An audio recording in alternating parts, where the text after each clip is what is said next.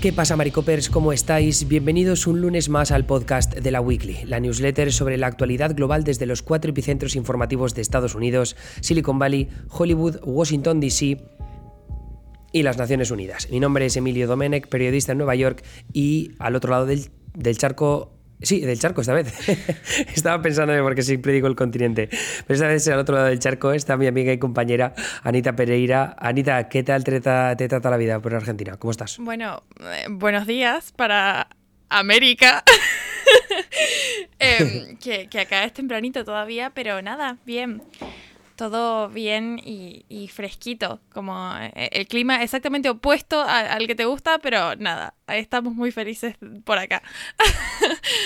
Ah, como, como, siempre hablamos del clima, yo ahora, como he aterrizado en España, eh, la verdad es que hace un tiempo maravilloso en esta, en esta región y va a ser así a lo largo de las próximas semanas, lo cual me pone muy contento porque voy a estar, no de vacaciones exactamente, pero son fiestas de Alcoy dentro de poco, que ya tendremos tiempo de explicarte qué son las fiestas de Alcoy, que tengo mucha curiosidad por saber qué piensas. Pero hoy vamos a hablar de, de colegios porque es, es, un tema al que hemos vuelto en multitud de ocasiones a lo largo de, de estos últimos años con la newsletter. Hemos hablado de cómo se habían desempeñado los colegios en medio de la pandemia. Luego también habíamos hablado del asunto de los distritos escolares y cómo a nivel electoral se habían convertido en un campo de batalla ideológico. Y ahora vamos a hablar de las escuelas charter, que son un tipo de escuelas concretas que han sido súper polémicas desde que se aprobara su financiación pública a primeros, me parece que es a primeros de los 90 eh, a lo largo de los últimos años han sido parte de este debate sobre lo que se conoce en Estados Unidos como school choice, ¿no? la elección de escuelas, y es esta idea desde el movimiento conservador de darle a los padres más opciones a la hora de elegir la educación de sus hijos. Y esto tiene que ver un poco con el funcionamiento de los distritos escolares en, Estados Unidos, de lo que hablaremos un poco más en profundidad con la ayuda de, de Anita.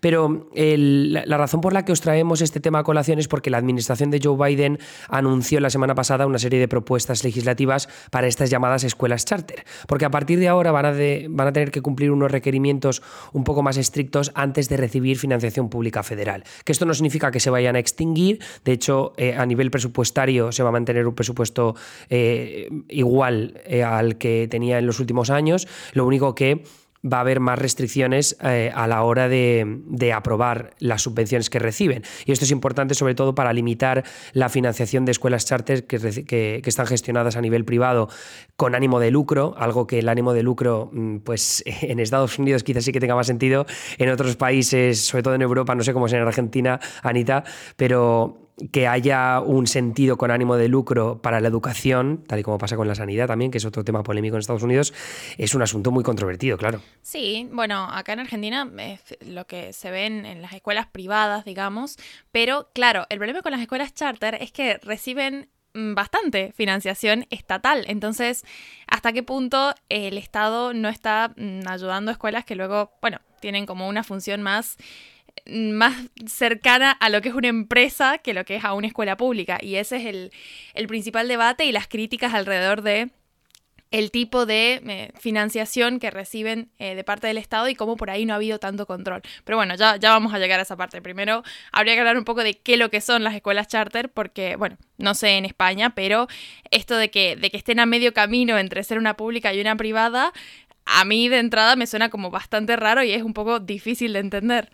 Yo es que creo que la comparación que se puede hacer en España es con las concertadas, ¿no? Que históricamente aquí lo que tenemos sobre todo son eh, escuelas eh, católicas, ¿no? Que, pues, que han sido gestionadas o creadas por parte de, grupos religiosos. Yo, por ejemplo, iba al colegio La Salle, ¿no? Que era un colegio concertado, entonces reciben financiación pública, que esto también es bastante polémico, de nuevo un poco con esta, con esta idea eh, por un lado de los conservadores que las defienden y los progresistas que las atacan, porque es dinero que se va a la concertada, es dinero que no va a la pública y por tanto al final eh, es ese sistema público al que acceden las clases más desfavorecidas los que en principio terminan viéndose perjudicados. Pero bueno, tal y como en España, eh, algo que estamos viendo por parte de las escuelas charteranida es que eh, o sea, no, siempre tienen acceso prioritario las clases desfavorecidas y específicamente las minorías que sabemos que, forman gran parte de esa clase desfavorecida en Estados Unidos. Eh, pero por otro lado, los conservadores, uno de los argumentos principales que tienen en defensa de las charter es que se presentan como elecciones alternativas dentro de los distritos escolares en, los que hay muchas minorías. Eh, esto lo, explicarás tú mejor, ¿no? Pero claro, porque tiene sentido que si en los distritos escolares eh, más pobres las escuelas públicas son una mierda, si tú pones escuelas charter, ofreces una alternativa a los padres, ¿no? Sí, y aparte que entiendo que tiene que ver con una cuestión de distancias también, porque la restricción que tienen los distritos escolares en Estados Unidos es que, bueno, tenés como una cierta, una cierta cantidad de instituciones educativas asociadas a un perímetro territorial. Entonces, quizás te toca vivir justo en el extremo opuesto y te queda más cerca una escuela que pertenece a otro distrito electoral y también puede resultar un inconveniente. Creo que esa es como la, principal ventaja de las charter, ¿no? El hecho de que, o sea, están financiadas por el Estado y demás, pero, o sea, reciben financiaciones, pero, eh, bueno, están por fuera de todo lo que es el, sistema de distritos escolares y tienen esta perspectiva en un principio de, bueno, libre matriculación, eh, reciben eh, todo tipo de estudiantes. Y ahora, cuando nos saltamos, cuando vamos a la parte de la práctica, es cuando empiezan los peros en ese todo tipo de estudiantes y que es la razón por la que por ahí está recibiendo tantas críticas este tipo de institución. Porque a fin de cuentas, en la práctica se presentan distintos em, recursos, distintas, eh, no sé si decirle estrategias, pero un poco sí, porque bueno, es la, la, forma de la escuela por ahí de ahorrarse tener que lidiar con ciertas situaciones, pero que al final termina siendo, bueno, excluyente para mm, distintos eh, tipos de alumnos, ¿no? Que pertenecen a lo mejor a comunidades marginadas o que eh, a lo mejor provienen de familias, por ejemplo, una, un, algunas de las, de las eh, estos requerimientos, ¿no? Que vuelven a, las charter un poco exclusivas, que leía, por ejemplo, tiene que ver con programas dentro de la escuela que exigen, o sea, como parte de, la relación de la escuela con la familia de los alumnos, que los padres se ofrezcan como voluntarios en la escuela. Que esto a mí me parece una locura el hecho de que sea eh, obligatorio, ¿no? Porque a fin de cuentas le estás pidiendo, eh, digamos, a, tu, alumno algo que excede su, capacidad porque estás queriendo incluir a los padres de una forma obligatoria y la, la, salida que se ofrece en el caso de que los padres no tengan tiempo de hacer voluntariado es que, bueno, paguen por esas horas, ¿no? Y también es una locura, porque bueno, no hay, o sea, no todas las familias, y más si partimos del hecho de, la que, de que las escuelas charter mm, tienen esta supuesta diferenciación con las privadas en la que, bueno, supuestamente gente de mm, clase baja o clase media baja podría eh, acceder de igual manera. Entonces, eh, requisitos como este por ahí se vuelven un poco chocantes. Y después está el tema de la disciplina, que me parece que es abrir toda una puerta, porque no, no vamos a entrar tanto en detalle, pero por ejemplo, hay escuelas charter que tienen como una doctrina, si se quiere, eh, de, sin excusas, ¿no? Que se basa en ser particularmente em, severos con la disciplina en la escuela, porque, bueno, se entiende que disciplinando bien eh, infracciones menores, como puede ser, yo qué sé, eh, masticar chicle en clase o no estar 100% pendiente del profesor durante la clase, hace que, bueno, si digamos se controlan ese tipo de, pequeñas infracciones, luego no crezcan para convertirse en infracciones mayores.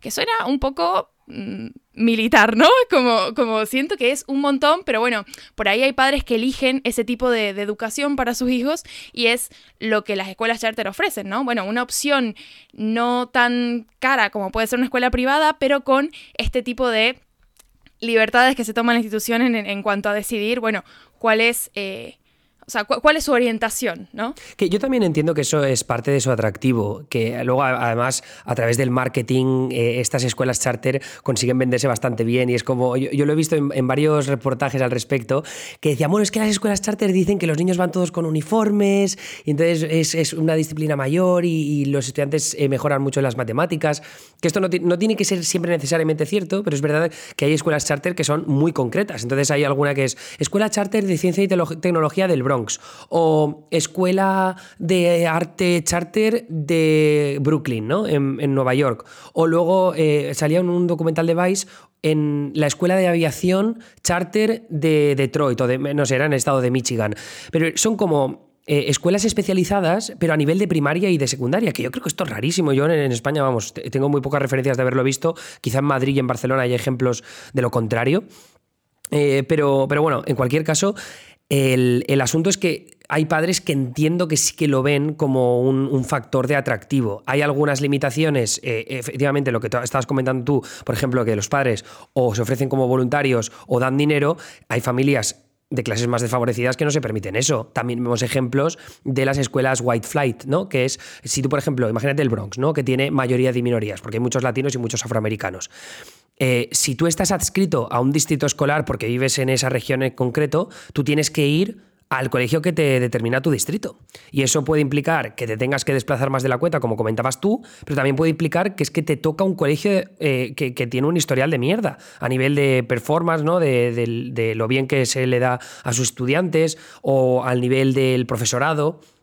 Entonces, las escuelas charter te permiten que dentro de un distrito donde tú igual tienes tu casa, pues tengas la opción de elegir algo diferente. ¿Qué pasa con los white flight? Pues bueno, que en un distrito de minorías, como puede ser el Bronx, hay eh, iniciativas de desegregación desde hace muchísimo tiempo para que pues, tanto niños blancos como afroamericanos o latinos asistan a las mismas escuelas, pero hay padres que no quieren a sus hijos ahí. Quizá por un tema de racismo, quizá por un tema de lo buenas o malas que son esas escuelas, ¿no? que al final siempre ocurre como los, eh, los colegios eh, públicos están financiados a nivel local, sobre todo por los... Eh, están financiados por, aparte de subvenciones federales, que es una parte, luego también por, ¿cómo se llaman? Impuestos sobre las propiedades. ¿no? Entonces, claro, si efectivamente un distrito tiene eh, mm, casas mm, de clases más bajas, pues el impuesto de propiedades va a ser menor, ¿no? Y por tanto la financiación de esas escuelas va a ser más baja. Con las charter schools lo que pasa, lo que pasa es que vas a ver una mayor proporción de estudiantes blancos y por eso se llaman white flights, ¿no? Es como vuelo blanco, es porque los estudiantes vuelan, los estudiantes blancos vuelan hacia esas escuelas porque son una opción diferente a normalmente lo, que son las escuelas públicas que tienen una elección más estricta asignada al distrito escolar al que pertenecen. Entonces, eh, como digo, es una cosa interesante, pero claro, no siempre estas escuelas eh, dan resultados significativamente mejores que, los de las escuelas públicas per se. Y hay estudios al respecto. Esto lo que, dice, lo que dicen los críticos es, es que, claro, todo el dinero que se vaya a las escuelas charter es dinero que no se va al sistema público. Y por tanto, hay escuelas que de repente cierran y eso es un problema.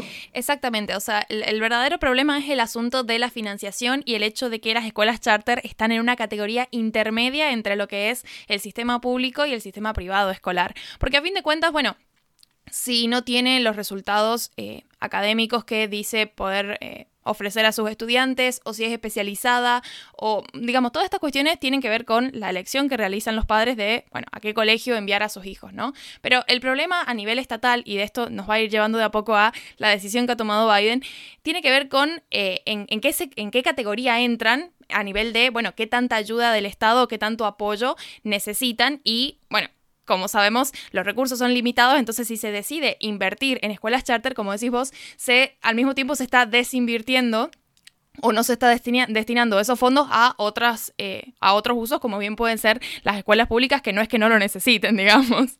Entonces, eh, bueno, por ejemplo, una, una, cuestión que tuvo lugar durante la pandemia y que creo que por ahí ha hecho de alguna forma que, que se, se exacerba, eh, se, se agrande un poco más el debate y que haya muchas más críticas sobre, sobre este sistema y sobre el, posicionamiento mm, legal financiero de, las escuelas charter, es, bueno, los subsidios que han tenido lugar durante la pandemia. ¿Qué pasa? Las escuelas charter se han beneficiado tanto de los, de los presupuestos de, ayuda estatal eh, por, ser escuela, ¿no? Como más cercanos a, a lo que es el apoyo estatal a las instituciones públicas, y también se han beneficiado de programas que están, eh, estaban pensados para empresas o organizaciones eh, sin ánimo de lucro, pero que pertenecen a la esfera más cercana a la organización privada. Entonces, lo que están diciendo muchos críticos es, bueno, al final están recibiendo fondos de mm, dos vertientes diferentes y, bueno, están, están como, como concentrando todo ese, toda esa, esa inversión y el problema, como decías vos, tiene que ver particularmente con las escuelas que,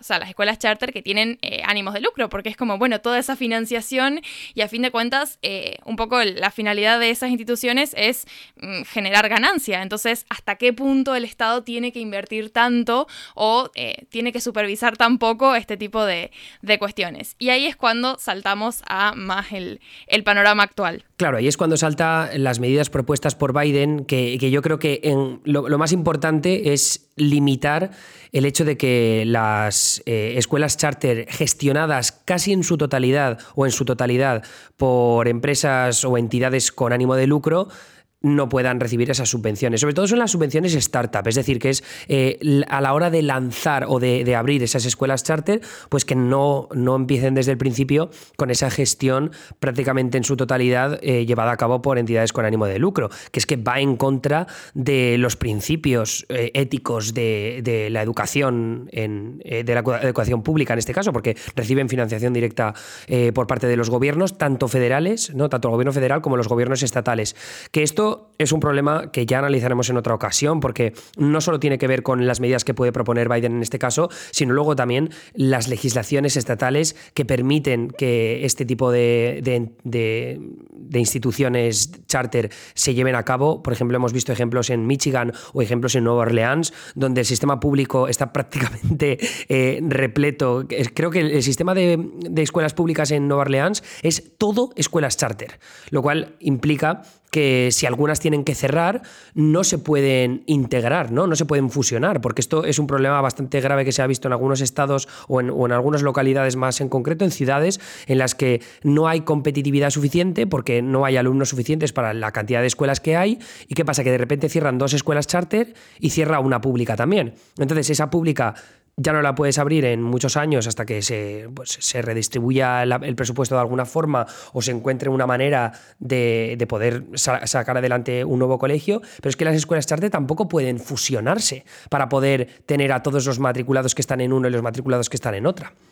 Entonces esto a largo plazo es un problemón tremendo y de ahí que las medidas propuestas por Biden en general lo que propongan es una mayor, eh, por un lado, eh, un mayor escrutinio a la hora de enviar estos, eh, este dinero a las escuelas charter, que suele ser una media de unos 500 mil dólares para que puedan empezar, de un total de 440 millones destinados solo para, para estas iniciativas, que bueno, 440 millones puede sonar mucho, pero es el 1% de la financiación pública destinada al sistema de educación pública de educación primaria y secundaria. Es decir, que tampoco es tantísimo, ¿no? El 1%, pero sigue siendo eh, un, número significativo, ¿no? Esos 440, mil, 440 eh, millones de dólares. Pero como digo, eh, estas medidas harían más estricto eh, ese acceso a la financiación pública, que sería en torno al 10% de los 7.500 escuelas charters que hay en Estados Unidos están eh, gestionadas por, eh, por entidades con ánimo de lucro. Y luego, por otro lado, también que sea más estricto, estricta la supervisión que se tiene de estas escuelas. Algo que es sumamente importante a la hora de ver cómo se financian, en qué invierten su dinero, cuáles son los beneficios que pueden sacar aquellas empresas a las que externalicen ciertos servicios, por ejemplo, el, pago de los salarios de los del profesorado, el, por ejemplo, los servicios de transporte para los autobuses de los niños, eh, los servicios de comedor también para los cocineros o los camareros. Entonces, todo, todos esos servicios eh, son importantes que, estén supervisados para que no, por ejemplo, que la, entidad que gestiona esa, esa escuela charter puede que no tenga ánimo de lucro, pero las empresas a las que externalizan ciertos servicios sí que tengan ánimo de lucro y estén gestionadas también por, la, em, por las empresas, o sea, por, por las personas que tienen esa, eh, esa entidad gestora. ¿no? Entonces esto puede ser un problema también y por eso la necesidad de la supervisión. Ya te digo que leyendo a los que son abogan por una eh, supervisión mucho más estricta de las escuelas charter no están del todo contentas con esta regulación, de la misma forma que los que, los que apoyan, los defensores de las escuelas charter, eh, creen que van demasiado lejos y que va a tener eh, repercusiones muy negativas. Pero bueno, es algo que, veremos a largo plazo conforme esta legislación se concreta más y, vemos qué influencia tiene en, los estudios que se vayan a hacer al respecto de las escuelas charter en el futuro. Sí, tal cual. Creo que es una manera, digamos, de empezar a prestar atención a lo que pasa en estas instituciones, sobre todo cuando tienen un estatus así como, como hablábamos, intermedio, ¿no? Y que puede hacer que eh, si el Estado no está pendiente, por ahí se beneficien en demasía de algunos programas y, financiaciones que justamente, o sea, el, que, tienen como, como objetivo, digamos, ser soporte y que si están, eh, eh, digamos, apoyando a las escuelas charter, por ahí no están invirtiendo en otras instituciones que igual lo necesitan. Y bueno, es, o sea, yo he estado leyendo bastantes críticas y bueno, un poco mucho enojo leía por ahí, como, como esta cuestión de qué fácil que es no ser, o sea, ser un gris, digamos, en materia de definirte si sos una institución privada o pública y bueno, y sacar el, máximo provecho de ese de ese estatus intermedio. Pero bueno, a fin de cuentas las escuelas charter, o sea, son un, sistema que han prevalecido en Estados Unidos porque son funcionales eh, para, muchos, para muchas familias y para muchos estudiantes.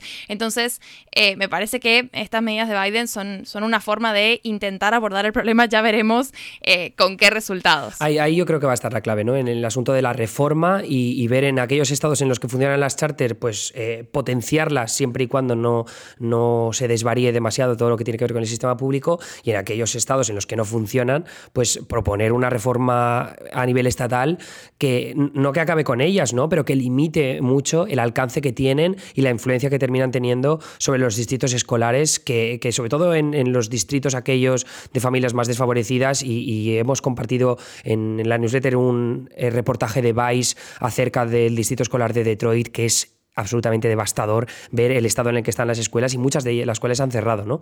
Un Detroit que es una ciudad muy decadente desde hace bastante tiempo, pero que en este caso se ve más en concreto cómo eso termina influyendo eh, y teniendo repercusiones muy negativas sobre los niños.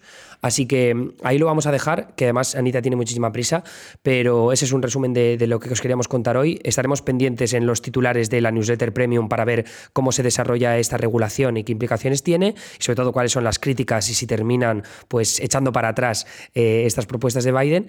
Y poco más. Anita, muchas gracias una semana más y te escuchamos a ti mañana en la newsletter premium, que los que nos estáis escuchando, podéis apoyar en www.laweekly.com.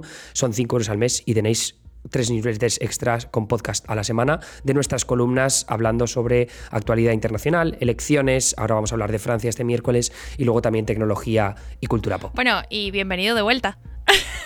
Ah, sí, muchas gracias. Mi espalda ya está un poco mejor, no del todo recuperada, pero estoy mejor, así que volveremos también con los streams y demás historias. Un abrazo, Anita. Adiós. Bye.